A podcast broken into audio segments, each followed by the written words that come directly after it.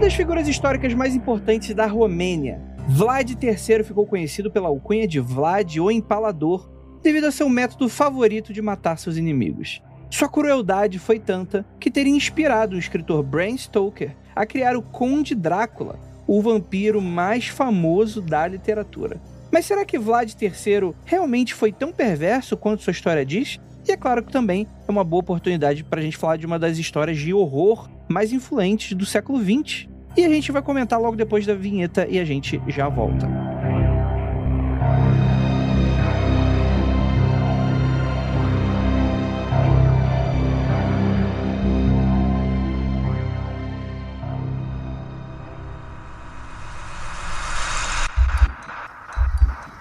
Não há nada de errado com seu áudio. Adentramos agora através dos seus sentidos. Estamos preparando você para o que vai acontecer nos próximos minutos. Além do que conhece por tempo e espaço, o contato com algo além. Não conte para ninguém e nunca olhe para trás, pois este é Mundo Freak Confidencial.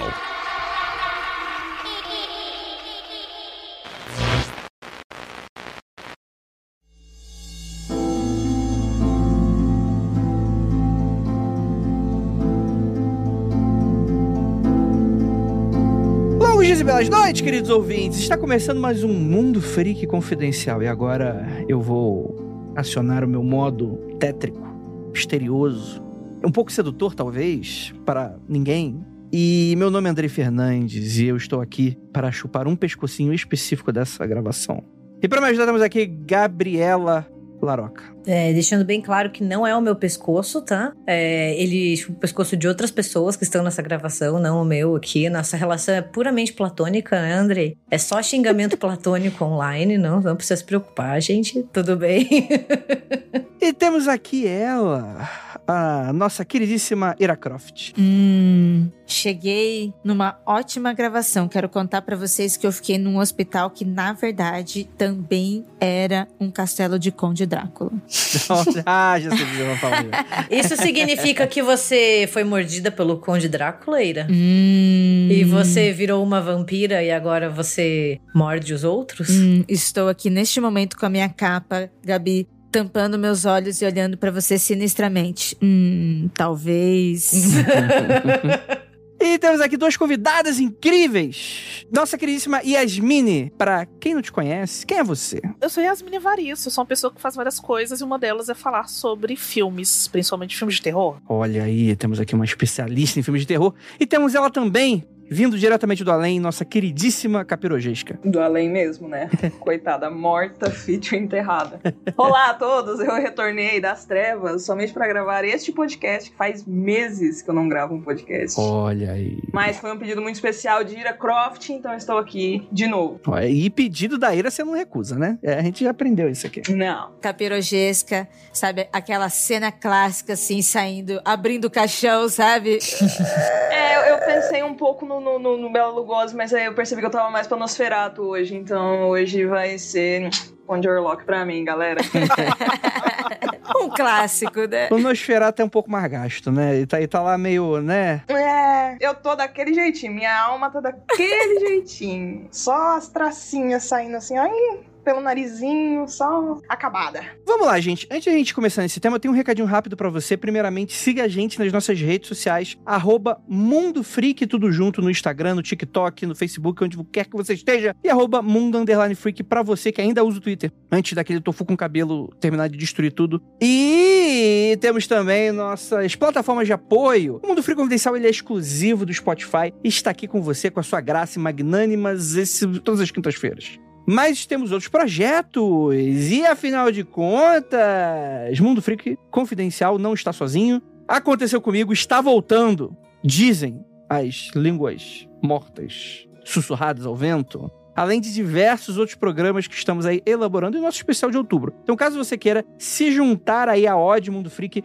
você vai no apoia.se barra confidencial, com mínimo de 5 reais. Galera, é aquele. É um cafezinho só. Você já ajuda a gente pra caramba. Então, considere, considere ser um apoiador se você gosta do nosso trabalho. Agora, vamos falar do Conde?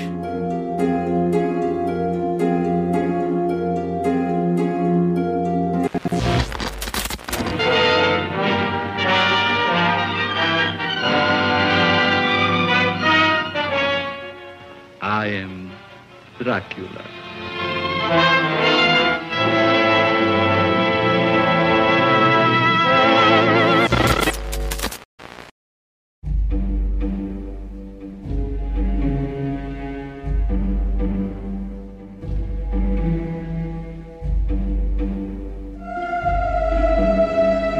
Vamos lá, galera. Pra quem não sabe, o Drácula, né, não talvez com esse nome, né, ele existiu. Ele foi o nosso Vlad Tepes, Vlad Dracul, Vlad III. Dracul porque ele faz parte de um clã, né? O clã dos dragões, né? Gabi, você é a nossa professora de história, eu não vou dar a parte histórica, não. Você que vai dar, você que se vire com os nossos ouvintes. E se tiver errado, reclame aí com os professores de Curitiba. Não é comigo. Eu sempre me fodo, né? Toda vez ele me joga essas coisas, fala assim: ah, você que fez história aí, diz a data em que Fulano fez isso pela primeira vez. Vai lá, você que é historiadora. Daí, quando eu tenho vergonha de dizer que eu não sei, né? Porque vai que rouba o meu. que tira o meu diploma. Daí o Andrei fica me olhando com aquela cara de decepção, assim, burra. Burra.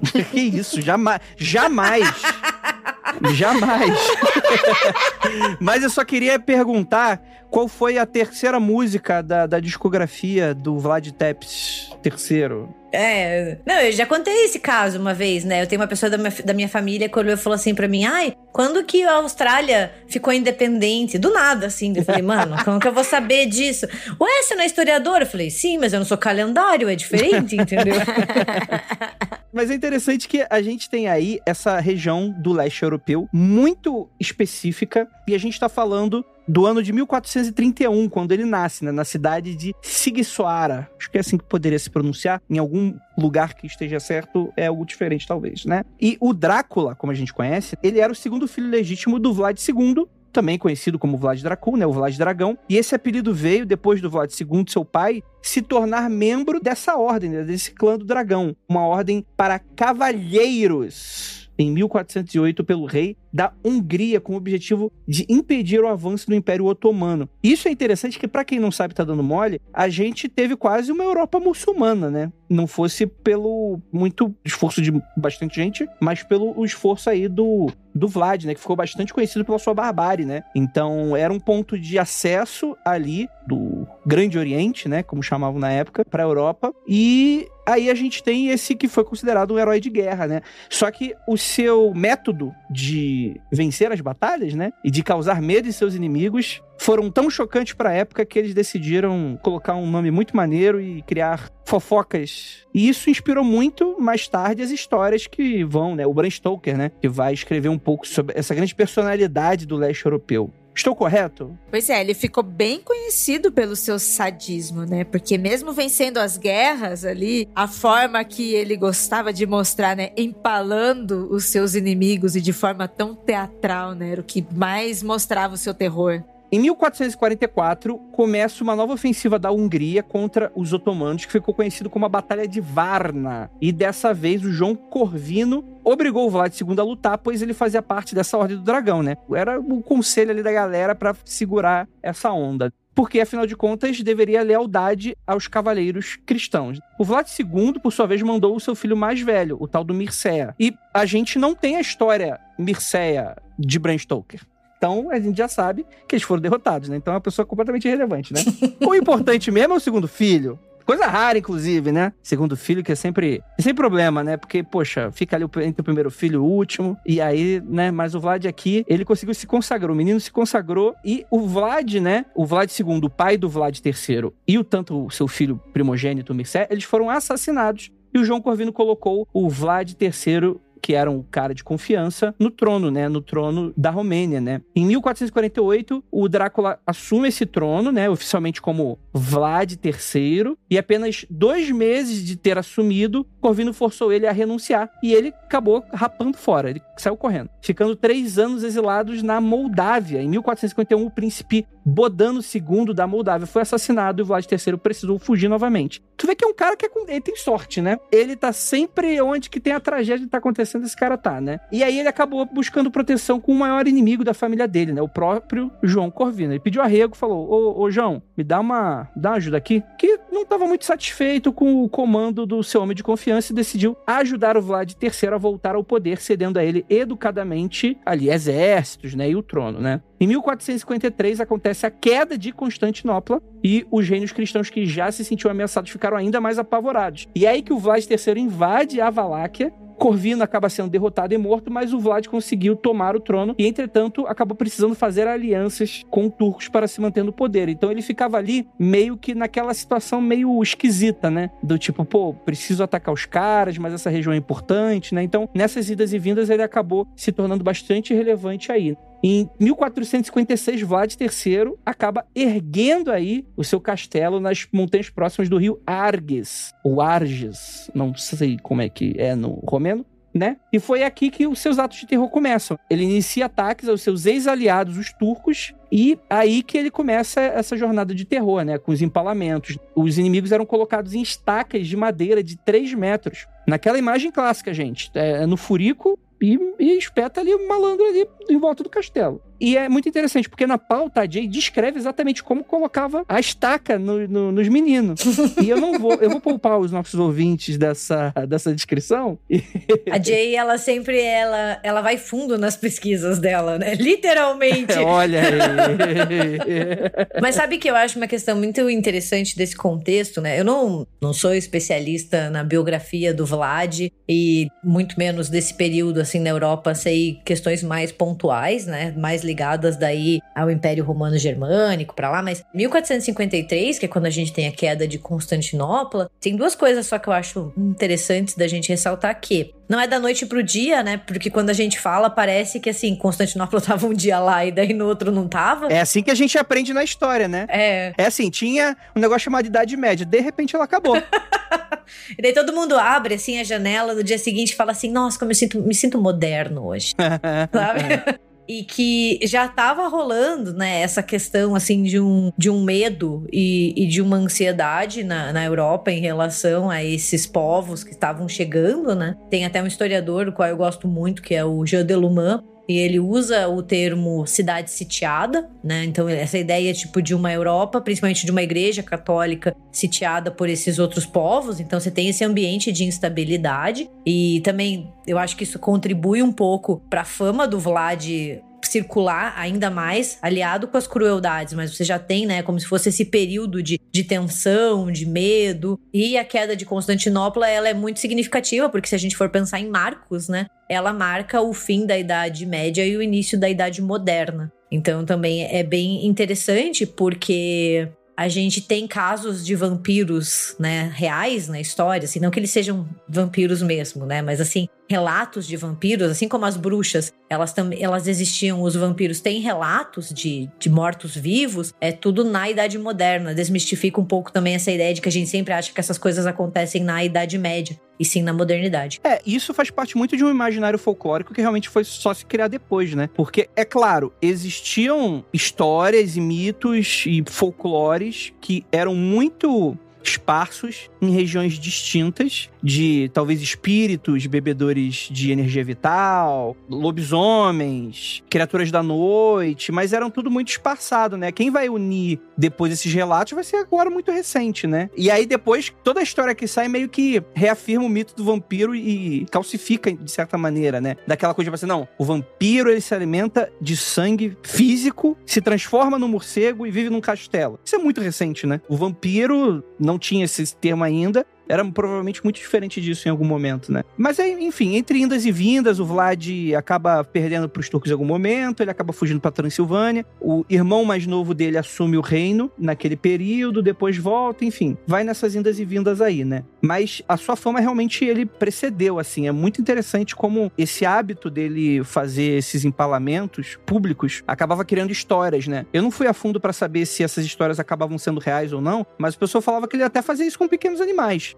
Que é muito doido, se for verdade, né? O cara ficava ali nos ratos, nos morcegos e nos, nos passarinhos, o cara gostava de ficar empalando as coisas, né? E aí, após permanecer preso, né, exilado de 1462 até 1474, o Drácula consegue voltar ao trono valaquiano após a morte do seu irmão e a expulsão do candidato apoiado pelos turcos. Só que os homens de confiança de Vlad voltam à Transilvânia e o deixam bastante vulnerável a novos ataques, né? E pouco tempo depois, os turcos voltaram com uma nova ofensiva e dessa vez ainda mais forte. O exército do Vlad era muito pequenininho, ele sofreu uma nova baixa quando os plebeus se recusaram a lutar por ele, né? Tipo, pô, tadinho dos plebeus, né? E o Drácula acaba sendo morto teoricamente, quem sabe, em batalha, perto ali da cidade de Bucareste, em 14 de dezembro de 1476, e ainda existiriam debates entre historiadores do que de fato teria acontecido. As histórias variam sobre ele ter sido morto pelos otomanos ou por burgueses valaquianos desleais, né? Mas dá para ver que isso é algo que não é tão, quando você descobre um pouco dessa história, né? Isso não é tão surpresa assim, né? Porque uma região de tamanha disputa é o tipo de coisa que acontece mesmo, infelizmente, né? Ou felizmente, não sei, né? Talvez as pessoas realmente não gostassem do cara ficava empalando tudo, fica aí, né? Mas é muito interessante, né? Que a gente tem, inclusive, a sepultura do, do Vlad III, né? Que tá lá até hoje, etc. E essa é a história, história, história com H maiúscula, que seria desse Vlad III, nosso Drácula, né?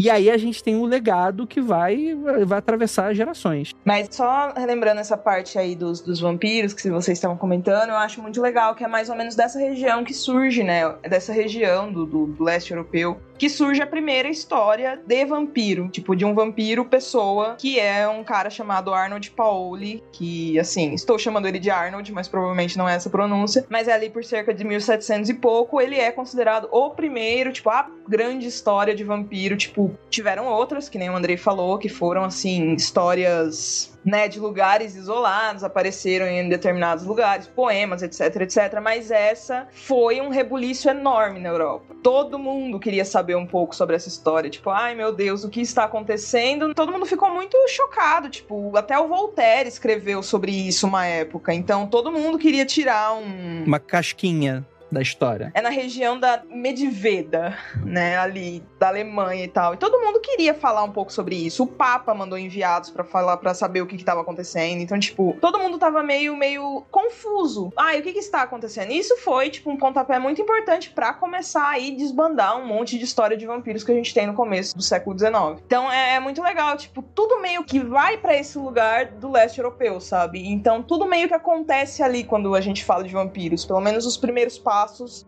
eles estão ali. E é muito legal que, tipo, o, o Vladzinho, o pequeno Vlad, também tenha vindo dali. Eu acho que tudo isso não é assim uma coincidência. Eu acho que é muito pelo folclore da região e pelas ideias que eles já tinham, tipo, de histórias orais mesmo. É, uma coisa vai influenciando a outra, né? E vai se misturando, né? E o, o Vlad, ele também ele era muito violento, excessivamente, além das outras pessoas que também estavam guerreando. Então, tipo, acaba dando mais força ainda para ser inspirado como Drácula. Bispos e nobres da época, eles passaram logo depois da. Claro que você faz isso quando a pessoa morre, né? Porque quando ela tá viva, né, dá problema. Mas quando o cara morreu, né, a fama do cara ecoou ainda mais longe, né? Então foram criadas também muitas histórias. Eu imagino até que tenha nessa época tenha muitos exageros, assim. Mas ele foi comparado a Calígula, a Nero, né? A grandes líderes, né? Que seriam loucos, obcecados, né? Dementes na, na, na palavra que eles usavam, né? Aquela coisa bem da psicopatia mesmo, né? Bem daquela coisa do fora de controle, né? Sádico, coisas nesse sentido, né? E isso era divulgado entre nobres e também membros do clero. Ou seja, fez com que fosse um rachilho de pólvora já bem antes, bem antes do 1700, né? Poxa,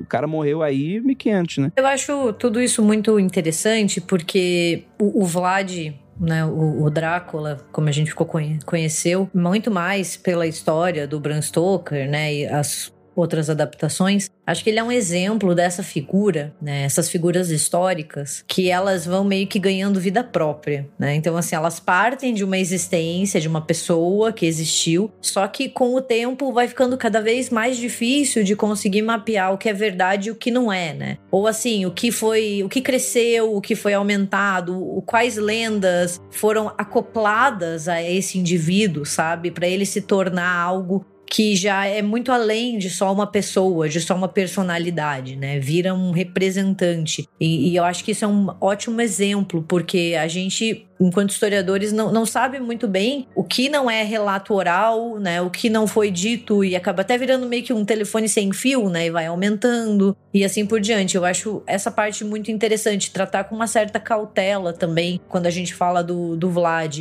e entender também muito mais esse impacto que ele tem posteriormente. Pensando aqui justamente no que a Gabi falou, porque o meu comentário é justamente isso, como vira um telefone sem fio. Então você parte de um ponto onde você tem um personagem histórico, extremamente influenciável, que fazia parte de uma nobreza, né, que estava ali à frente de uma série de pessoas e como que isso vai sendo diluído justamente na necessidade de se criar um mito. E aí como esse mito vai se mesclar também, que a Jéssica trouxe, a Ira também trouxe, como que esse mito se mescla à tradição oral e como que isso vai reverberando por outras nações também, porque a gente está falando disso ali, localizado ali no leste europeu, mas e se a gente for pensar quando essa história começa a sair daquela fronteira específica? Eu acho que o medo vai se tornando cada vez maior. E como a gente vai falar do Drácula, personagem literário, né, do cinema, esse mito posteriormente, a gente vai ver o tanto que o fato dele ser uma pessoa estrangeira, como que isso influencia no medo que existe por trás dessa figura, no medo que é construído por trás dessa figura.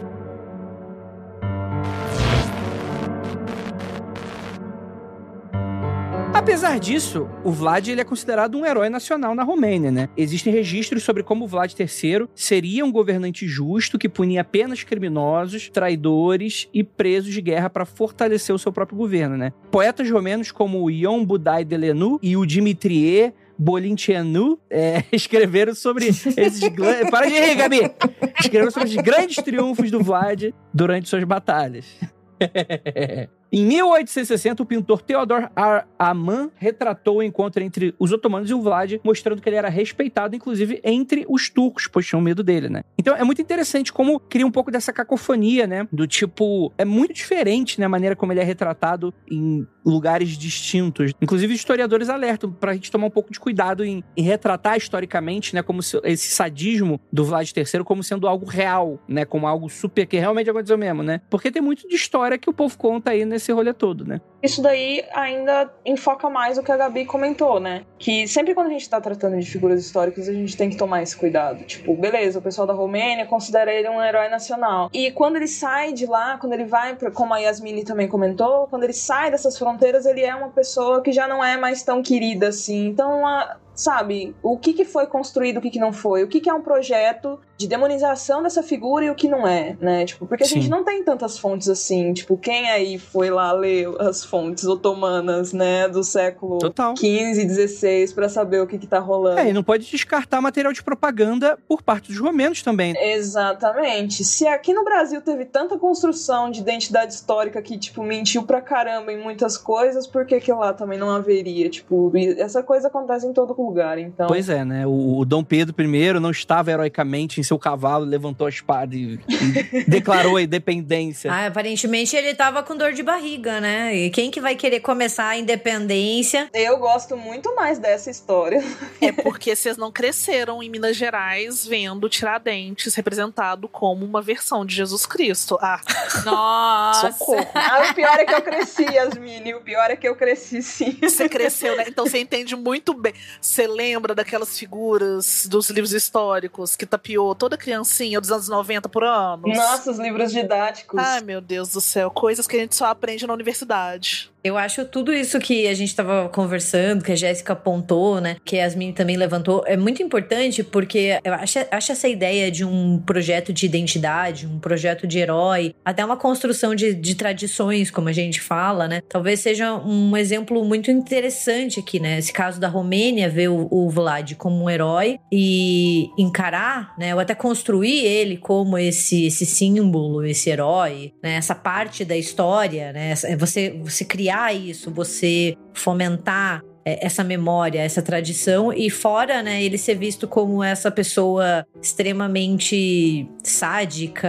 que, sei lá, para um lado até do, do, psicopata, né, que na época não era psicopata, obviamente, mas provavelmente a gente tem uma, uma figura que se encontra no meio disso, né, e eu acho que nisso tem duas coisas que são muito importantes, uma que é a ideia, assim, de, do que uma Europa mais ocidentalizada vê, né, dessa Romênia, e sempre olha como outro, né, então olha onde tá a barbárie, a barbárie nunca tá onde eu tô, né, né? Ela sempre tá no mais longe, né? No território mais distante. Então esse cara fazia isso. A gente não fazia. O que a gente sabe que é uma bela mentira, né? E outra é que a gente olha esses fatos, essas lendas, esses relatos com um olhar de pessoas do século 21. Então, a gente olha e, claro, é horroroso. Nossa, olha o que ele fazia. Mas, às vezes, naquela época, poderia ser um sinal de violência, mas também poderia ser uma questão política, uma questão de demonstração de poder. Então, a gente tem que tomar um pouco de cuidado com isso para não jogar o nosso olhar de pessoas do século XXI para um caso que aconteceu ali na virada do medievo para a modernidade, onde as sensibilidades e as noções também eram bastante diferentes. É, pois é, né? E é complicado também essas comparações aí, porque, né, a gente vai lembrar que a Inquisição não foi Idade Média, não, tá? Foi,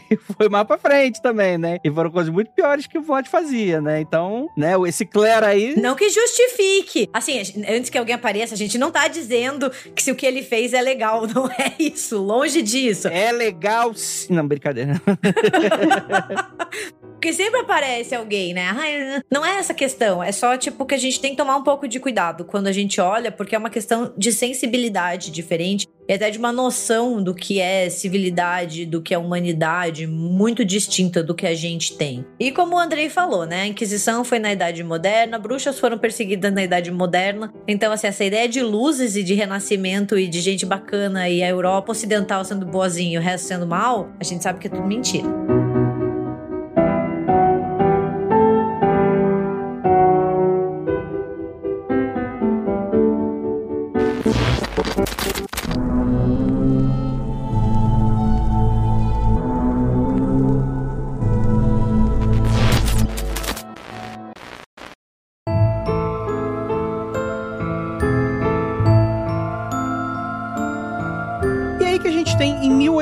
1897 o escritor irlandês Bram Stoker escreve o romance Drácula, que conta a história de um advogado, o Jonathan Harker, que ele faz uma viagem de negócio para a Transilvânia, se hospeda num estranho castelo com um nobre, né, o Conde Drácula, que morava lá, e acaba fugindo depois de descobrir que ele é um sanguinário vampiro. Drácula então se muda para a cidade de Whitby, na Inglaterra, e estranhos acontecimentos começam a aterrorizar a população durante a noite. Essa é o enredo daí do nosso. Uh, lindo!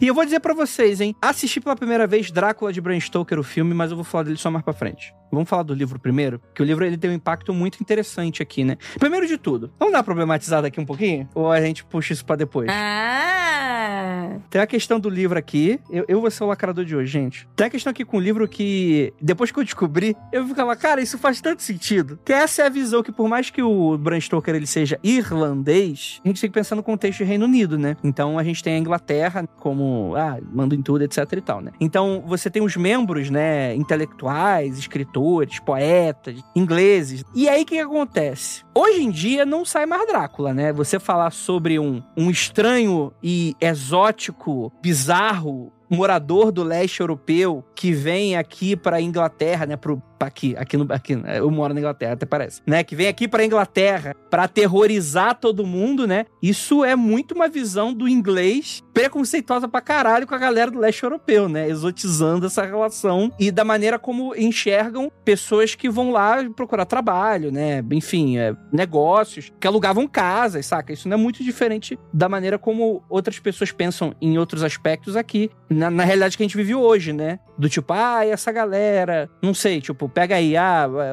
de algum país africano, ah, os chineses, ah, os japoneses, né? Chega aqui, tem toda esse, essa, essa relação extremamente problemática, né? Mas é importante salientar que, poxa, o Drácula de Bram Stoker, ele realmente foi muito importante, apesar disso, para a cultura pop, né? Principalmente porque ele, ele moderniza, né? Ele unifica diversos desses mitos, né? A Jéssica fala muito bem disso, eu vou, vou puxar você, Jéssica, porque Bram Stoker, ele não cria a imagem do vampiro. Ele talvez populariza bastante, mas já tinha antes, como você estava falando, né? É, então, essa parte do seu questionamento, Andrei, ele é basicamente uma parte da minha monografia, que assim, não, não fui eu que criei essa história, também tem um cara que ele escreveu um trabalho enorme sobre isso também, sobre essa questão do Drácula e dessa, dessa coisa do, do, do da Inglaterra, ai meu Deus, olha só como ele é maldoso, como a própria Gabi mencionou agora há pouco também, e é uma coisa muito maluca quando você começa a ler a história por esse ângulo. Você olha assim e fala, tá, mas quem que é o verdadeiro vilão dessa história aqui, galera? De, de que sardinha vocês estão puxando o lado aí? Porque é muito uma coisa do tipo. Oh meu Deus, como ele é malvado, ele é um imigrante malvado, vamos, vamos bani-lo da, da nossa vida. E, tipo, né? É uma demonização muito grande dessa parte do imigrante do leste europeu que chega até a Inglaterra. Isso daí é pesadíssimo, assim, né? Um questionamento muito necessário de ser feito. E o Bram Stoker, ele realmente, ele leu muito sobre histórias de vampiros. Ele leu muito. É encontrado no, no escritório dele, né? Lá, vou chamar de escritório o quartinho da bagunça onde ele escrevia, mas assim, onde ele tinha suas grandes ideias, foi encontrado muitos desses, desses antigos contos, né? O século XIX ele é recheado de histórias de vampiros e poemas também, principalmente a parte ali da Alemanha escreveu muitos poemas sobre vampiros, tipo, nem sempre usando esse nome, mas sempre com essa coisa do espírito sugador de sangue.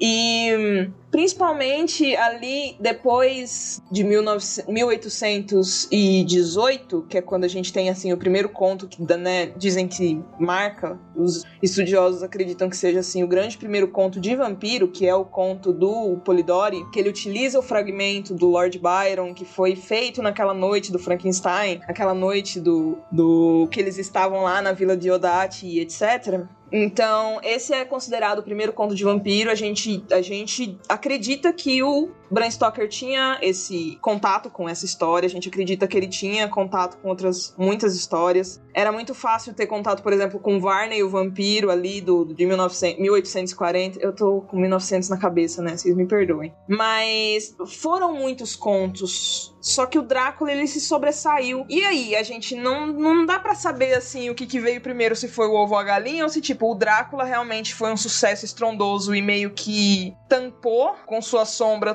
todos os outros contos, ou se, tipo, foram os filmes e a cultura pop do século XX que fez com que o Drácula se sobressaísse, sabe? Ou se foi um processo entre os dois. Uma coisa ali meio termo. Ambos aconteceram, tipo, meio que ao mesmo tempo. Mas é, é, um fato, né? O Bram Stoker tinha conhecimento dessas histórias. Ele tinha conhecimento porque ele era um cara muito versado na literatura, ele trabalhava com teatro, ele conhecia um, uma, uma elite literária ali, era é um, era um grande amigo do Oscar Wilde. Várias coisas fazem com que as pessoas acreditem que ele tinha conhecimento dessas histórias e tudo isso meio que auxiliou para essa criação do Drácula, sabe? Tanto que se você pegar elementos assim muito próprios do Drácula, você vai encontrar isso em histórias antigas. A própria Carmila tem algumas coisas ali. É, são várias coisinhas, sabe? Nossa, a Camila foi bastante influenciada. Bastante. Foi. Então foram muitas coisinhas que, tipo, formaram o Drácula. Ele é meio que um amálgama de, de muitos contos de vampiros e muitas histórias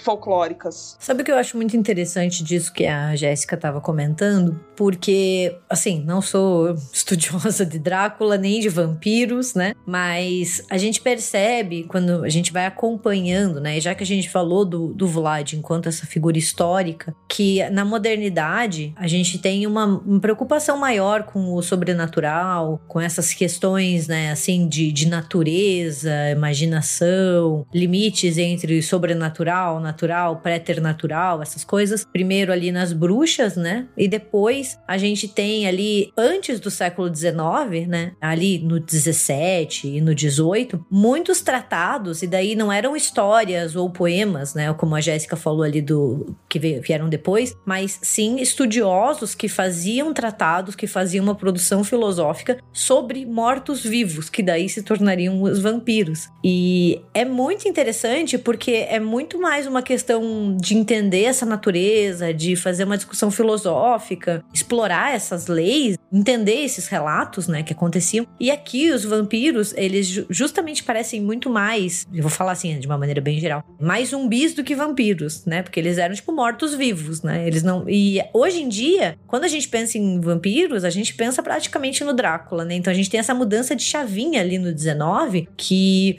entra daí com o vampiro se tornando, ou o morto-vivo, deixando o domínio, né, dessa, dessa discussão filosófica, teológica, para entrar no, na literatura, para entrar na poesia. E isso é muito legal, porque acaba que meio bo que borrando as origens. Então a gente não sabe muito bem quem começou, quem consolidou, de onde vieram todas as referências. Gabi, eu vou aproveitar que você falou de. Aproveitar que ela entrou um pouco nessa área de, de morto-vivo, porque zumbi é meu monstro preferido, então eu vivo lendo sobre zumbis. E quando a gente vai fazer pesquisas e procurar saber de onde que você tem alguns relatos da oralidade, sempre acontece muito esse cruzamento com a figura do morto-vivo, o que dessa figura vira o zumbi, o zumbi, o que dessa figura vira o vampiro, e cruza muito também com as histórias de bruxa, porque sempre é tudo muito relacionado a essa fronteira de morte e vida que não é ultrapassada, não é nem porque ela é ultrapassada, mas justamente porque ela não é ultrapassada. É essa criatura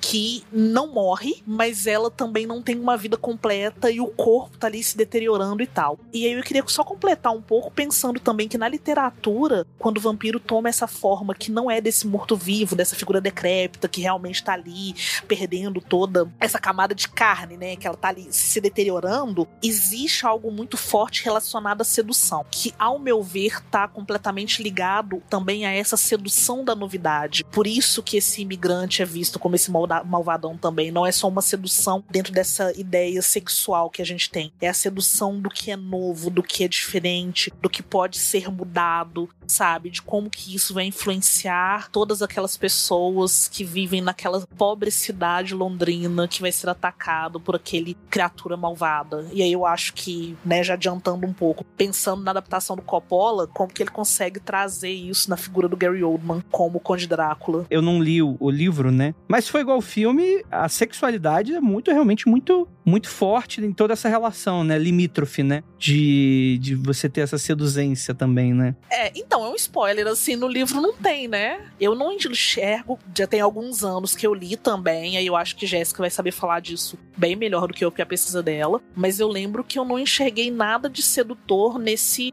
nesse sentido, não. Eu acho que essa sedução do vampiro, ela é uma marca maior ali do cinema dos anos 70 com a Hammer. Eu acho que a Hammer que consegue fazer essa sexualização mais intensa do vampiro não a literatura. Eu ia comentar exatamente isso que a Yasmin falou. O livro ele é, ele não pega muito nessa parte. Ele, ele quer demonizar mesmo a figura do, do, Drácula, sabe? A grande preocupação, por exemplo, é que o Drácula, mesmo que ele seja uma criatura assim, né, decrépita, ele é uma criatura que pode colocar a perder, tipo, ah, as mulheres, ó, coitadas, cuidado, tranquem suas portas, sabe? Tipo, ele está à solta. Então, assim, no Drácula, no livro, as coisas são um pouco menos, menos sexualizadas nesse sentido, mas ele ainda é um, um perigo nesse sentido, sabe? Ele é menos bonitão, garanhão, mas ele ainda assim é um perigo. Será talvez uma parada mais animalesca, mais bestial? É, mais bestial. E por isso ter essa ligação, mais ou menos, nesse sentido? É. é, eu considero que sim. Eu percebo dessa forma, pelo menos. Eu, como leitora, eu acho que no livro ele é um pouquinho mais sério, né? Ele não tem essa sexualidade, ele tem um tom mais sério o livro, né? E ele tem um olhar, ambos têm olhares machistas, né? Mas eu acho que o livro, ele tem uma perspectiva muito masculina, sabe? ele tem uma forma mais dura de, de ver as coisas e de falar, até mesmo quando sereno, sabe? E o formato das cartas, né, que são mais presentes ainda no livro. Era isso que eu ia falar. É importante a gente lembrar isso. O livro ele é feito por meio de cartas que são trocadas do Jonathan com a Mina, né? Alguns relatos do, do doutor, que eu esqueci o nome agora. Do, do qual é o nome do doutor? Do Van Helsing. Do Van Helsing. É, mas tem um outro também, que é o. Desculpa, não o doutor, não, o Rainfield. São, né, pedaços do diário do Rainfield. E você tem algumas outras coisas, tipo o relato do barco, que seria o barco no qual o Drácula veio, algumas matérias de jornal. Então a gente tá vendo o tempo inteiro a história dessa pessoa sendo contada por terceiros. E eu acho que isso justifica também que não seja algo tão erótico, né? Que é algo extremamente demonizador.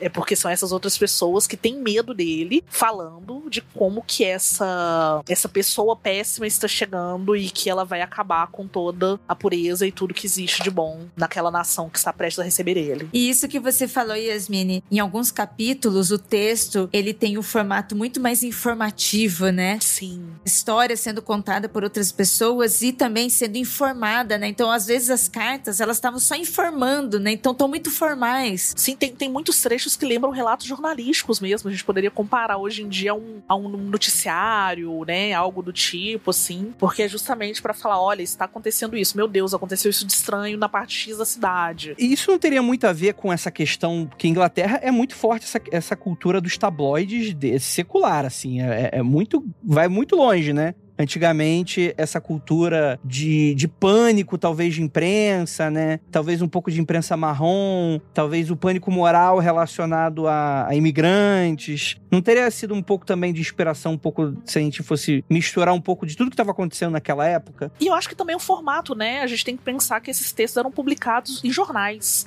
Eles eram capitulares, então eram trechos publicados em jornais. Eu acho que essa forma também do lugar onde era publicado pode ter ajudado. Não sei, assim, agora já sou eu divagando, pensando realmente na ideia de um processo editorial. Eu fico pensando assim, poxa, o cara tinha muito contato com a comunidade acadêmica. Ele conhecia essa forma de poder comunicar, né, com as pessoas. Por que não ele usar justamente dessa forma de comunicação de um jornal, de um tabloide ou de algo para poder escrever um texto num formato que se assemelhasse a algo que fosse publicado ali para chamar a atenção do público? Não sei, ideias pensando pensamentos. Por incrível que pareça, apesar do Drácula ter feito isso pelo livro inteiro, esses romances epistolares não eram uma coisa tão, tão nova, sabe? Se a gente for pensar bem, o início de Frankenstein é um é, é epistolar, são duas cartas que o narrador fala, ó, oh, aconteceu um negócio esquisito aqui no meu barco, tô te contando o que que é, daí são cartas, sabe? Então, tipo, o que eu penso é que o Bram Stoker, ele se aproveitou de uma forma de contar a história porque ele queria talvez dar um pouco mais de realidade, talvez, de pegar e falar, ó, oh, isso daqui poderia ter acontecido, por que não? Sabe? E adicionou o toque. Isso também é uma genialidade, ele pegar todas essas informações, tantas histórias, né, tanto folclore ali e transformar numa obra que estamos aqui falando sobre ela, né, dessa forma. É, ainda que não seja a criação o primeiro, né? Eu acho que ainda é uma obra grandiosa. Eu acho muito significativo, porque como a Jéssica falou, romances epistolares eles são muito comuns e eles são muito antigos, porque eles aproximam o leitor do que está acontecendo. Porque você sente que você tá lendo algo que aconteceu, um relato muito íntimo de uma pessoa para outra, entendeu? E isso acaba passando essa ideia de que, putz, será que, né? Será que é verdade? Será que não é? Será que isso aconteceu mesmo? Então você causa, você cria, né, esse senso de intimidade. É, você tá lendo uma correspondência privada de outra pessoa, sabe? Olha o tanto que isso é, tipo, não era para isso estar tá nas suas mãos e chegou até você, sabe? Isso é, isso é muito maluco, sabe? É uma ideia muito boa. É um baita marketing, né? É mais ou menos o marketing do. Nossa, nossa, nem me fale. É mais ou menos o marketing da bruxa de Blair, né? Pô, será que aconteceu? Ó, ó, será que sim? É. Cara, eu ia comentar justamente isso. É um formato que, poxa, hoje a gente masterizou totalmente no sentido de, pô. É o baseado em fatos reais. Exatamente, né? E é um marketing pra fofoqueiro, gente. Pra gente que gosta, que fica curioso para saber. Exatamente, gente. O fofoqueiro fica feliz.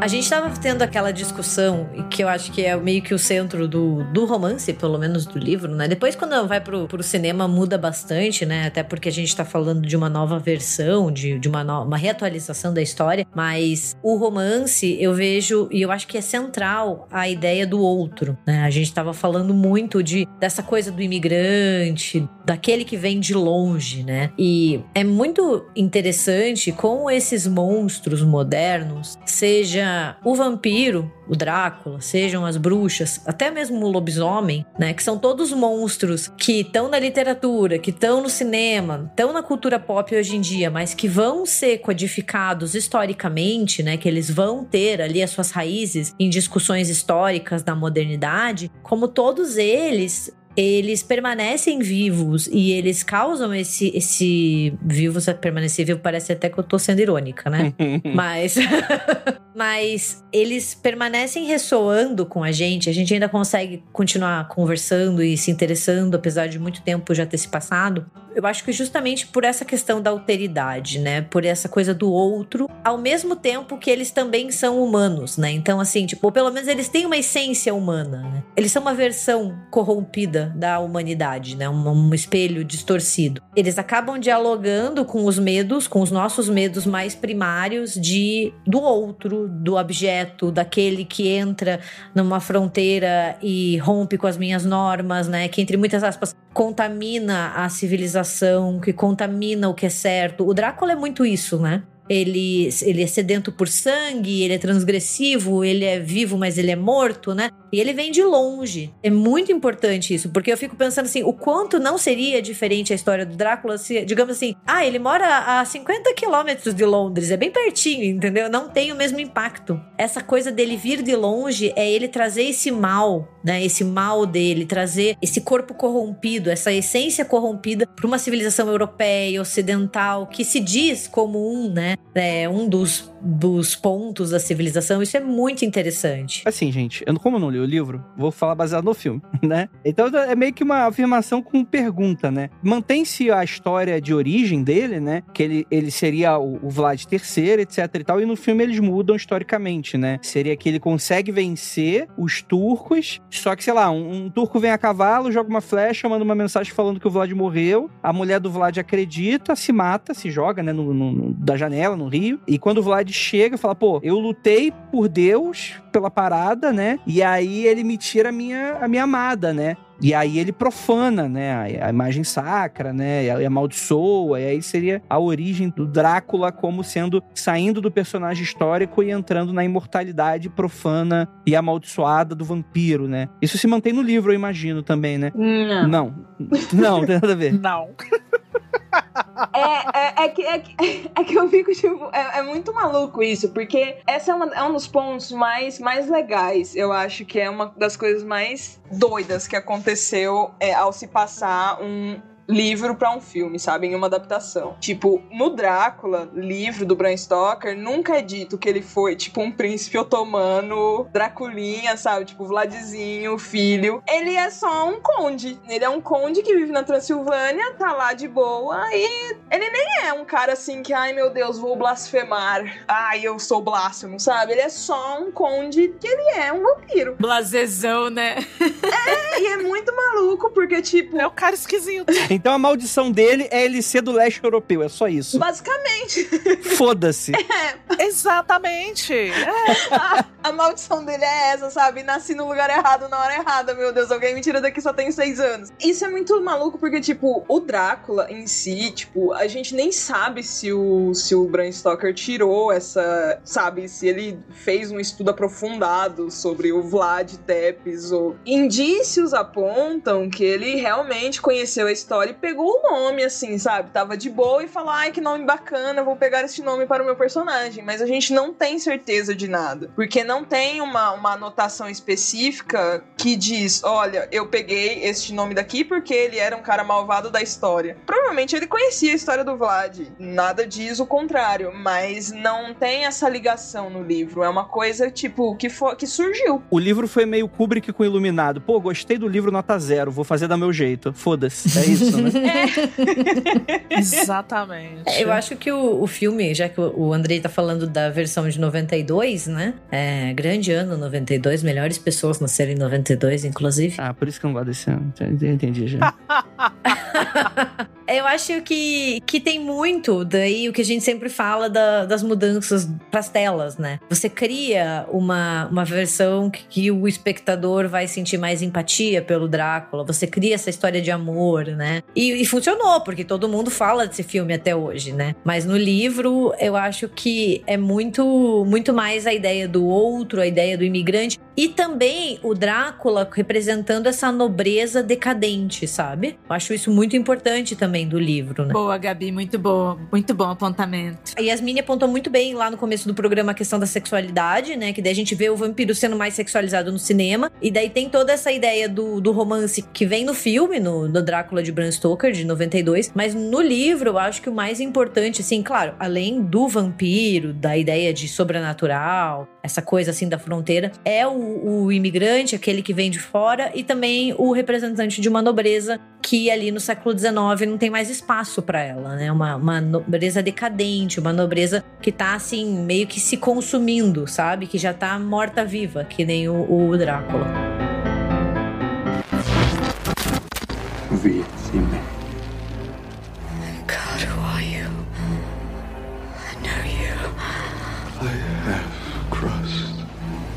Of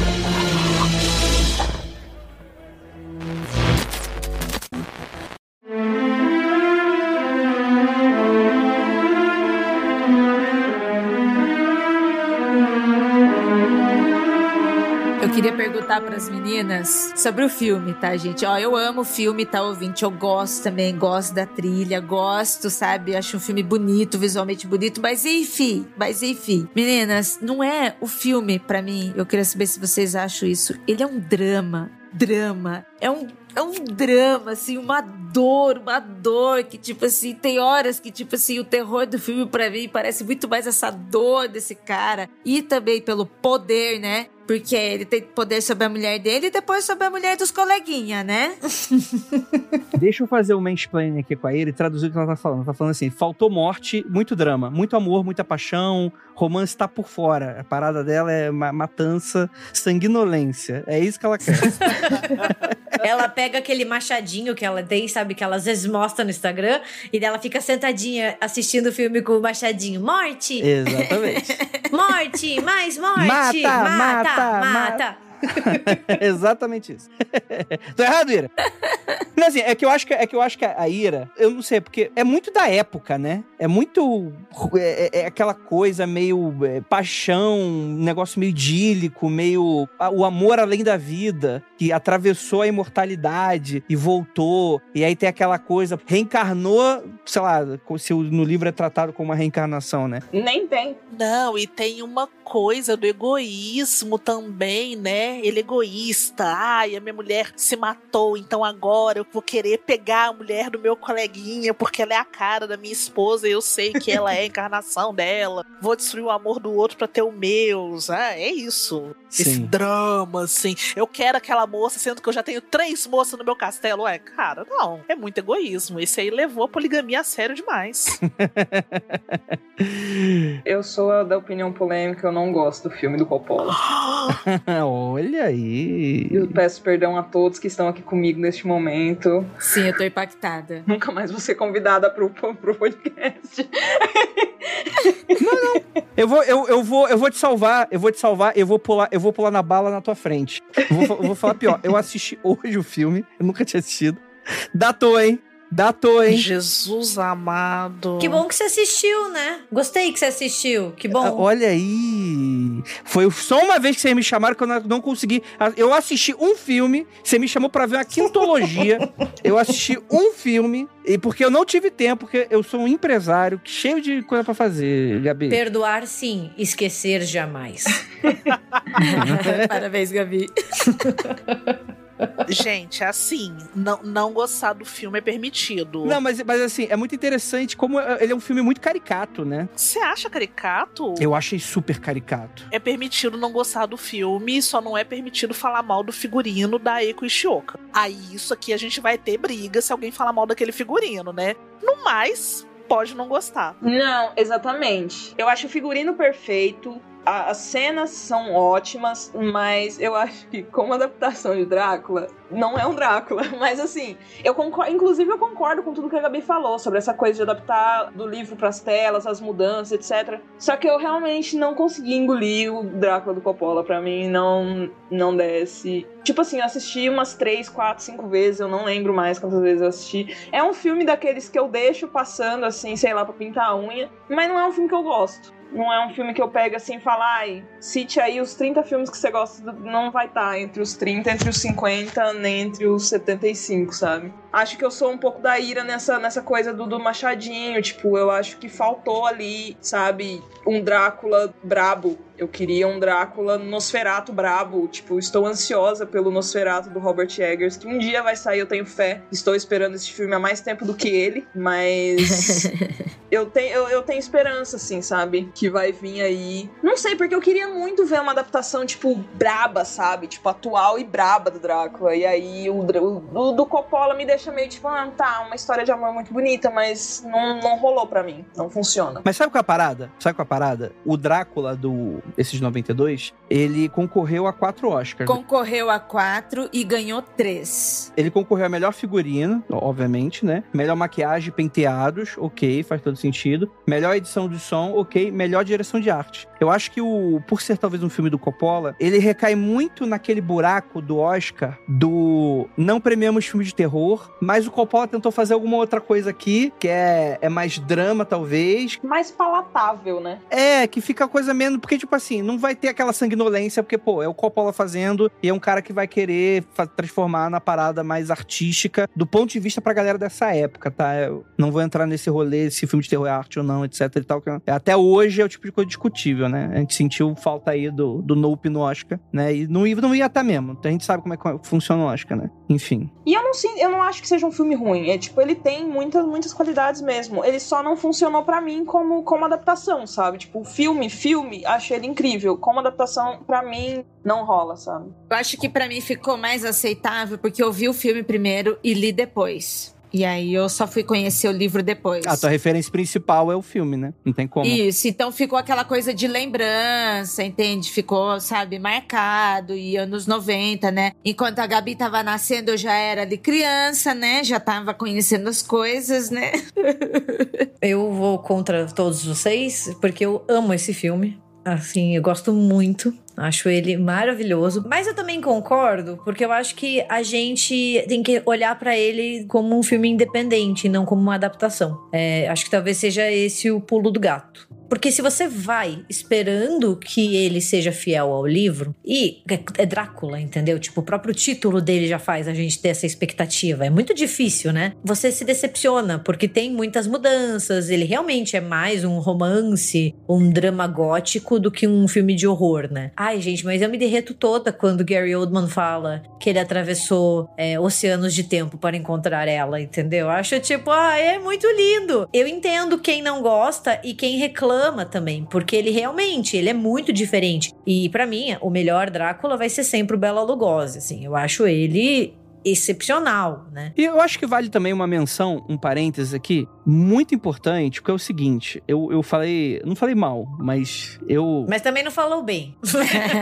eu, eu, fui provocativo com o Paul e teve uma galera se mordendo no Twitter. Como você ousa não gostar de... Porque é assim que funcionam as coisas, né? Eu não gosto de algo e isso afeta muito a vida da pessoa. Ninguém, acho que ninguém que tá falando que o filme é ruim, mas acho que a ideia geral é que, poxa, ele é um filme muito influente. Cara, eu cansei de ver desenho animado, filmes e séries satirizando diversas cenas e conceitos desse filme. A sombra se movendo independente do cara, o castelo no alto. Ah, a direção de arte é incrível. Nossa. Ele formulou muito do que a gente conhece hoje imageticamente não só de algumas coisas de vampiro, como filmes de terror no geral, né? Tem muito que virou clichê, né? Virou aquela clichê do clichê do clichê, né? Então, tipo assim, é um filme muito importante, muito emblemático, merece, né, esse tipo de coisa e tal. Mas é isso, gente. Na internet, acreditem se quiser, mas as pessoas podem ter opiniões diferentes e gostos diferentes, né? Mas é isso aí, precisa falar igual criança pra gente abobada. Queria falar pra Gabi que eu também gosto muito do Gary Oldman como, como Drácula, Gabi. Uhum. Mas eu gosto dele na primeira parte, quando ele é um monstrinho, sabe? Uhum, quando ele tá aquele velhinho andando assim é, então. Nossa, eu adoro. Ai, tão lindo.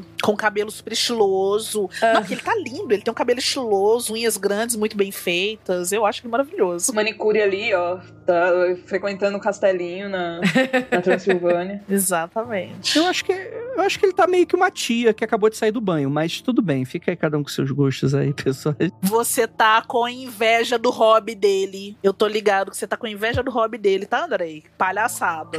Tô, verdade. Com certeza. Deve ser muito confortável. É, eu acho que o, o filme ele é muito mais um produto independente do que o título causa mais conexão do que até a própria história, sabe? Ele parte ali de algumas coisas do livro e segue para outro outro rumo, né? E uma coisa que, que eu acho bem interessante porque ele meio que começou uma tendência ali nos anos 90, né, desse tipo de filme. Tem um, um estudioso de cinema de horror que eu gosto, que é o Thomas Austin, e ele chama esse essa época de, de filmes como costume horror, né? Que são esses filmes é, grandiosos, com grandes figurinos, né? Acho que, não sei se foi a Yasmine que acabou de comentar sobre o figurino do, do Drácula, né, do Bram Stoker. E a gente tem, sei lá, em 92 o Drácula de Bram Stoker, tem Mary Riley em 96, Frankenstein de Mary Shelley em 94, e até uma entrevista com o Vampiro em 94. Então ele abre meio que essa tendência, né, desses filmes mais grandiosos. E eu gosto muito, mas ah, eu, é eu,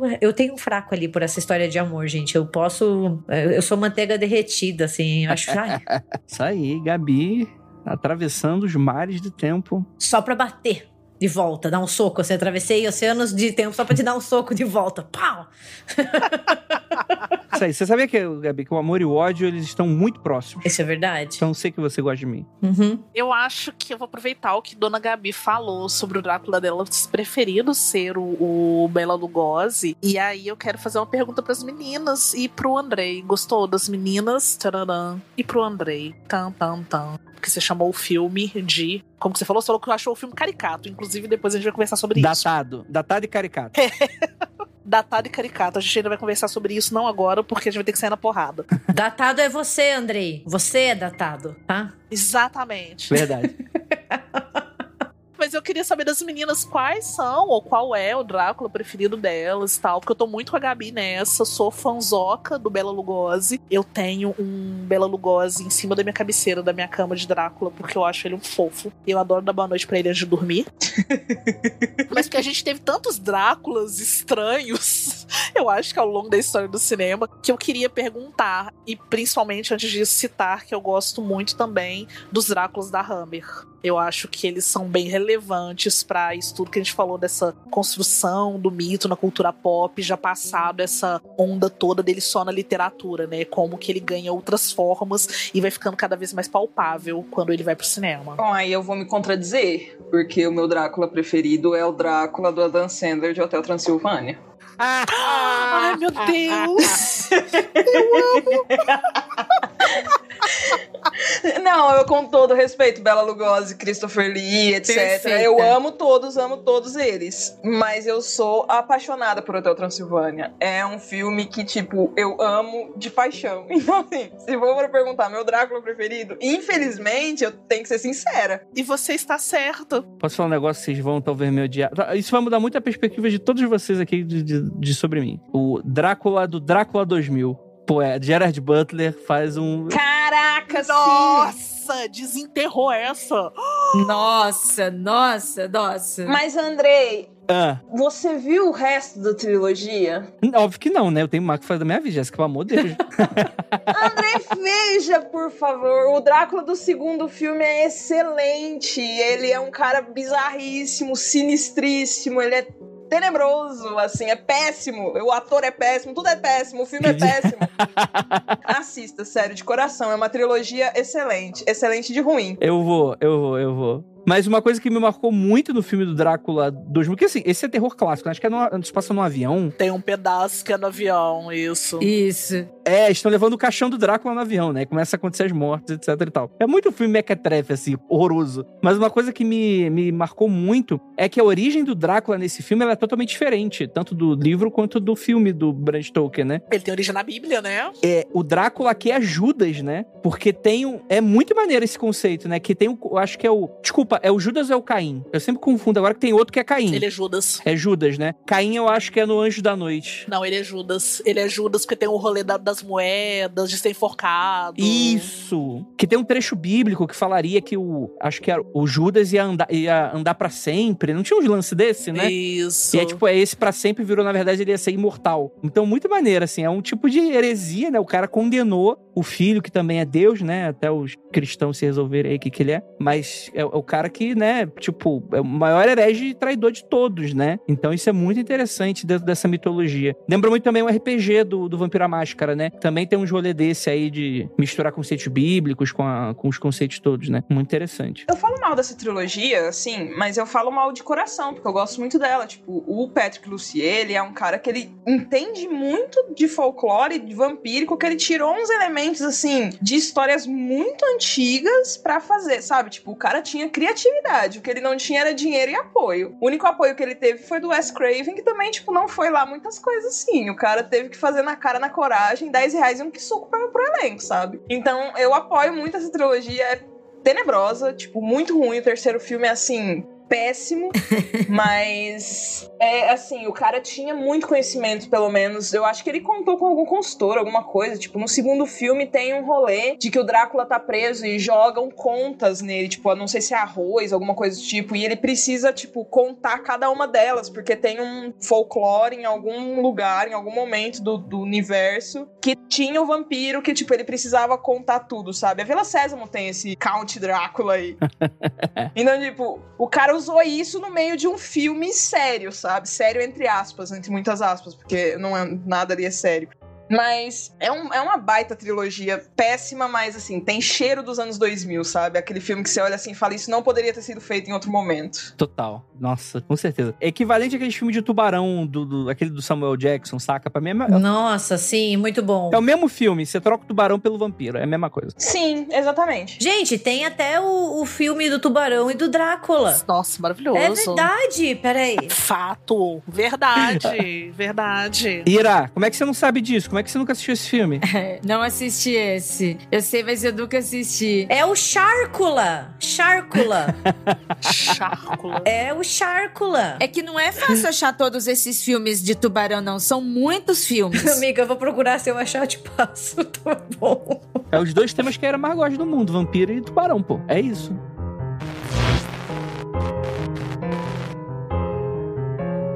Olha, eu vou falar do meu Drácula. Geralmente, Dráculas não são os meus preferidos, né? Porque a Carmila é a minha vampira preferida. Então eu nunca parei pra pensar qual era o meu Drácula preferido. Mas como os clássicos já têm muitos dos seus preferidos, eu vou falar um Drácula que eu gostei bastante, que é contemporâneo. É o Drácula da série da Netflix de 2020, em que o Drácula era o Claes Bank. Verdade. Eu gostei. Nossa, nossa, eu achei ele maravilhoso. Maravilhoso. São três episódios, o último é polêmico, tá, gente? Nem todo mundo gostou, mas os dois primeiros são excelentes e ele tem um ponto de vista, né, da contação de história de uma outra pessoa, diferente do livro, diferente do, do filme de Bram Stoker, mas é bem legal. Eu gostei bastante. E ele tem também, assim, um. Eu acho que uma edição de arte muito bonita também. Eu declarei muitas guerras com as pessoas porque eu adorei esse, essa série. Ah, eu acho maravilhosa. Eu tive que pegar em tochas e ancinhos pra pra defender esse pobre coitado. Eu reassisti esses tempo atrás, gostei de novo. E o último episódio, que muita gente reclamou dele, eu reassisti e pensei, pô, eu gostei. Não achei tudo isso que a galera reclamou, não. Nossa, o Claes Bang tá ótimo como Drácula. Nossa, Eu e- queria ver ele mais como Drácula, sabe? Tipo, em, em outras situações, sei lá, o Drácula surfando, não sei.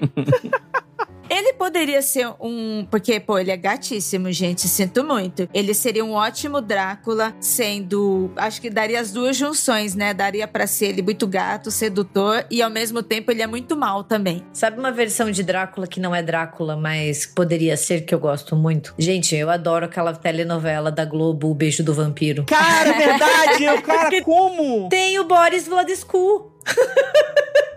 Cara, e eu ia falar justamente que o Drácula do Bram Stoker, o filme de 92, me lembra muito Beijo do Vampiro, bicho. Ai, eu adorava. Não, eu era obcecada. Eu sou noveleira, né? Assisto tudo que possa. Assinei até um streaming só pra assistir minhas novelinhas, entendeu? Mas, cara, o Beijo do Vampiro é uma que eu assisti religiosamente até hoje, mora no meu coração. Nossa, eu também. Maravilhosa. Eu assisti ela inteira também. Caramba. Kaique Brito em seu auge. Eu preciso assistir direitinho, que eu só peguei umas partes, sabe? Tipo, na época eu não assisti, tipo, todos os episódios, mas agora que eu assisto novelas nas tardes, Sim. como uma senhora, eu fazendo tricô, eu agora eu posso assistir tranquilamente. Largou o Twitter pra viver a eternidade do tricô. Ah, eu tô amando. Ai, é maravilhosa. Essa novela é ótima. É muito legal. Melhor coisa. É muito sensacional. Você vai amar. Cara, acabei de lembrar de um Drácula que eu também gosto muito, que é o... É que assim, ele não é o Drácula, né? Ele tem um nome de Drácula e ele é um vampiro e ele, enfim, né? Cara, que é o, o Drácula do Castlevania. Olha, eu só não citei ele, Andrei, porque eu pensei, mas o Drácula do Castlevania, ele é muito cuzão. Ele é muito cuzão, sabe? Ele não é cuzão, Ira. Ele é o cara apaixonado pela mulher, que você odeia. Ele é triste. Ele sofreu. É, então, ele- eu sei, mas ele é um triste. E daí ele resolve que ele vai foder com o mundo inteiro. É, o Drácula tá certo aí, né? Exatamente, é um triste demais, é carente demais. Aí eu fico, nossa, cara, meu Deus do céu, agora eu concordo. Drácula Sad Boy. É. Aí por isso que eu sou mais a Carmina, né? Vou matar todos os homens velhos vampiros desse lugar.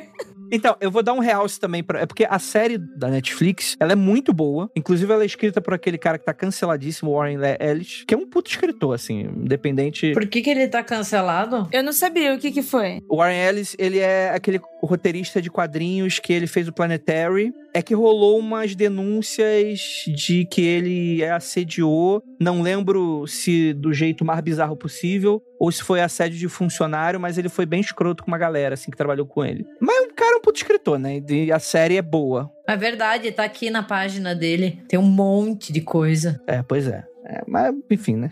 Isso aí. A vida, a vida é a gente descobrir que as pessoas que fazem coisas que a gente gosta são completamente imbecis, né? Mas, cara, a série da Netflix ela é muito boa, mas os jogos também são bem legais, assim, né? O, o Drácula dos jogos é aquele, o famoso nunca, morre nunca, né? Então ele tá sempre voltando e tal, e ele tem a frase famosa, né? O que, que é o humano se não uma miserável pilha de segredos, né? Que virou memes aí, inclusive com cebolinha.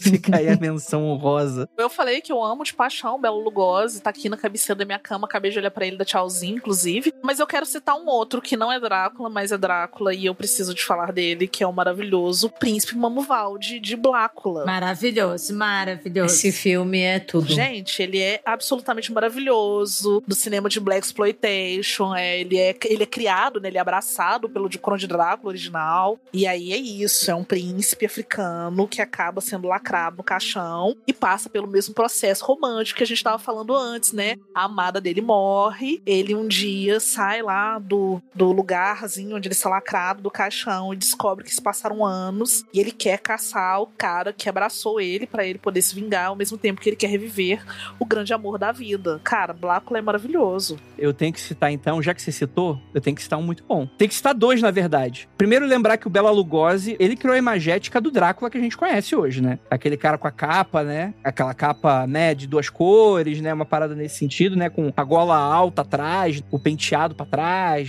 que bem, bem gomadinho, assim, é essa imagem clara. Rosto pálido, aquele bico de viúva na cabeça, né? Eu acho que aquele bico de viúva é essencial para a imagem do Drácula. Vocês sabem que é um bico de viúva, né, gente? Eu, eu tô falando que é, mas não faço a mínima ideia, mas é aquele... então, é porque normalmente eu falo bico de viúva e as pessoas falam, ah, entende. Bico de viúva é quando o cabelo, a linha do cabelo, faz é. aquele biquinho na frente, assim, que parece realmente um bico de passarinho.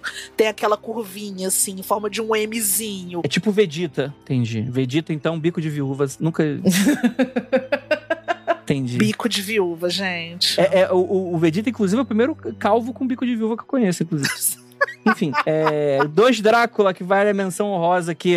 Aquele Drácula do Ed Murphy. que eu um príncipe em Nova York. Isso, um vampiro em Nova York, cara, que é um filme que deve ser horroroso. Um vampiro em Nova York. Mas na época eu, cara, eu lembro muito o cara matando assim, arrancando o coração dos outros e o coração, o coração palpitando assim na mão dele, assim fora do corpo. Cara, que coisa eu lembro até hoje cenas desse filme, mas jamais vou reassistir. É, e outra coisa é o Drácula Morto Mais Feliz, do. É o do Leslie Nielsen. Leslie Nielsen. Leslie Nielsen fazendo Drácula, que eu também só assisti uma vez, eu não tenho coragem de assistir esse filme. Leslie Nielsen é a grande imagem do, do, do, comediante que não dá pra assistir mais nada hoje em dia, porque é periga tu falar, cara, que porra é essa, gente dessa porra. Ah, não, mas Drácula Morto Mais Feliz foi dirigido pelo Mel Brooks, vale a pena rever sim. vale a pena.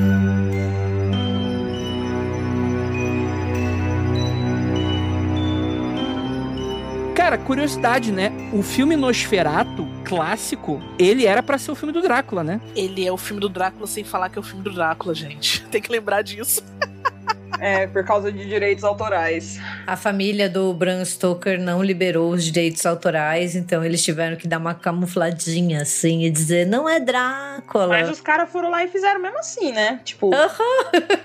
Qualquer pessoa colocar vai ver que são iguais. É, mudou um nome aqui, outro nome ali, né? Não vai deixar? Pô. Esse cara não é o Conde Drácula, ele é o Conde Orlok mudou o nome pronto. E ele tem a imagética preconceituosa dos judeus, né? Do início do século XX, né? Toda aquela imagética que depois vai se tornar famosa por causa de propaganda nazista. E não só por causa de propaganda nazista, né? A Europa sempre foi muito antissemita. E aí eles usaram essa imagética, né, aquela coisa meio, meio ratinho, para colocar ele, aproveitando já que, pô, novamente, né, é aquilo. Um cara do leste europeu tá sendo satanizado, demonizado, etc e tal. Os caras do Nosferatu aproveitaram, né, isso é... Desculpa aí, a galera da cinéfila, é expressionismo alemão, né, o Nosferatu, o, o original, né? Uhum. Então, é, aproveitar então para também colocar a imagética do, dos seus preconceitos também, né? Então é, tem aquela imagem, né, do do dentinho, né? Aquela coisa bem, o, orelha pontuda, que é bem do, do, da imagem retratada do judeu pelos preconceituosos antissemitas. Que é, inclusive, roda até hoje, né? É isso. Faltou mais alguma coisa? A gente falou tanto de tudo. O que, que faltou pra gente falar do Drácula, né? Acho que nada, né? Na verdade, eu queria falar só uma curiosidade. Aqui em Belo Horizonte tem uma frota de carros que chama Transilvânia, porque a dona chama Silvana. Aliás, é, não é Transilvânia, né? É Transilvana, porque a dona chama Silvana. Eu acho que para mim, assim, é o, maior, é o máximo efeito que o Drácula alcançou na cultura pop. Uma frota de carros chamada Transilvana. Amei. Fabuloso. Amei. Deixa eu fazer um comentário aleatório também. Eu falei no início da abertura, né? Em que eu estava no hospital. Pois bem, eu passei, para quem não sabe, gente, eu estava de licença porque eu fiz uma cirurgia. E aí eu passei no hospital da Santa Casa aqui em São Paulo, que fica na Vila Buarque. E aí, é um prédio super antigo, gente, enorme lá tal bem arborizado, cheio de árvores. E aí, faz tanto tempo que a gente tá passando lá, mas no dia que eu fui internar que eu reparei bem lá dentro, né? Aí além de ter uma capela lá dentro com um clima, sabe, muito fúnebre, sabe, tudo de tudo bonito, tudo muito lindo, mas gótico, sabe? E aí eu olhei para fora assim, o prédio todo parecia um castelinho. Eu falei, nossa, eu tô internando do castelo, gente, do castelo de um Cold, de um Drácula. E o nome do prédio é Lara. Eu estava internada no Castelo Conde de Lário. Pronto, eu vou, vou sair daqui vampira, gente. É o mínimo que eu espero. E aí saiu, né? É isso aí. Se eu sair vampira, eu não sei, mas saiu. Alguma coisa saiu, né? Tá aí, né? Ai, cara, excelente, excelente. Gente, muito obrigado para todos vocês que ficaram até aqui, chegaram até o final desse podcast, ficou maravilhoso. Agradecer muitíssimo a Ira e Gabi que estão aqui sempre comigo. Jéssica Reinaldo, nome sério, né? Mal sabem que a Capirogística é o seu codinome secreto da internet. Onde é que o pessoal te encontra? Dá pra encontrar? Você quer ser encontrada? Quanto? Atualmente vocês só me encontram no Instagram. E assim, não, no Instagram eu tô bem ativa atualmente. Então é. Só que o Capirogéssica is dead. Agora é Jéssica Reinaldo que eu tô usando por lá. E é só por lá mesmo, galera. Só isso. E pode me encontrar no meu blog também, mas é mais fácil me encontrar no Instagram, porque aí eu deixo o link do blog nos, nos stories e é isso. O blog também, coitado, às vezes eu posto lá, esqueço de colocar link. É uma tristeza. Abandonei tudo, deixei tudo de lado. Me escondi na floresta. Não me encontre, né?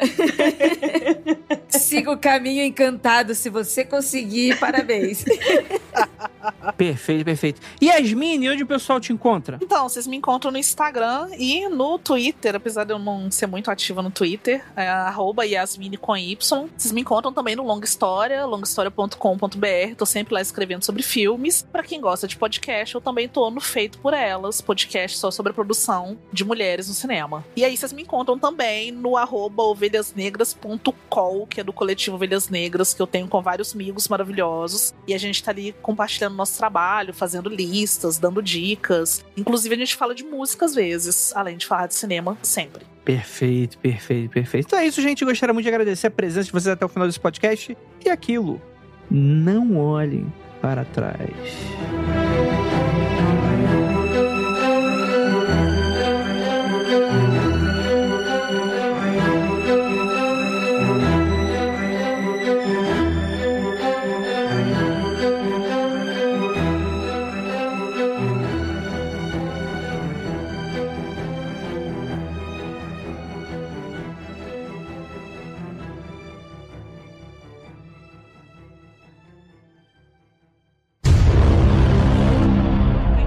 Achar um de tubarão, inclusive, tá muito difícil, que é um do tubarão Papai Noel. Tá bem, tá bem complicado. Né? Que não é fácil.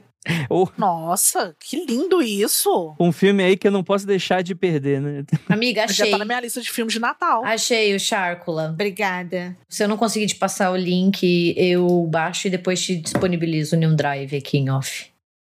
Você vai disponibilizar oficialmente, também, tá? você vai comprar pariu. o DVD. Não, não, não tem Cider. Puta que pariu. Depois que eu assisti. É um filme que tá na, tá na boca da criançada. Né? O interesse público tá maravilhoso. Deixa aí, comigo que eu vou resolver. Eu faço o Matheus resolver, não se preocupe. Coloco ele na missão. Ele sempre consegue as porcarias que eu quero, então não. Ele não vai comprar oficialmente um DVD, porque aqui não existe pirataria, hein, gente? Fica aqui, patrocinadores.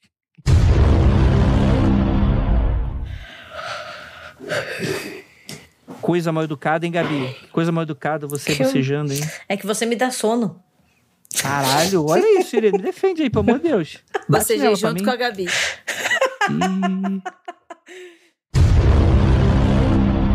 Você gosta do nosso trabalho. Agora, vamos falar do Conde? O- o- eu gosto que no Rio de Janeiro tinha uma expressão que era no cu do Conde. Mas não era o Conde Drácula. Foi um. Acho que era um prefeito do Rio, mas eu era muito pequeno para entender piadas desse calibre. Então não sei muito. E, gente, cara, é impossível a gente falar. Murilo, Murilo, corta a fala do. do- Não, mas é Deixa a Gabi sei- falar o que ela quiser, É, comentar não o que ela entendi quiser. o que você Murilo. quer que eu É. fale. Você fala assim, ó. O André está correto, como Tá. o seu história está dando esse aval. O Andrei está corretíssimo, ele aqui está recebendo a minha estrelinha de professora de história. Perfeito. É só isso que eu queria. Um pouco de validação. É- é Desculpa, que eu gente, quero. aqui tá me mandando uma mensagem sobre alguma coisa do RDM, eu acabei me desligando, desculpa. Ah, que traição! Olha só! Que traição. Falando com outro podcast. Quero, quero o original dela. mundofreak.com.br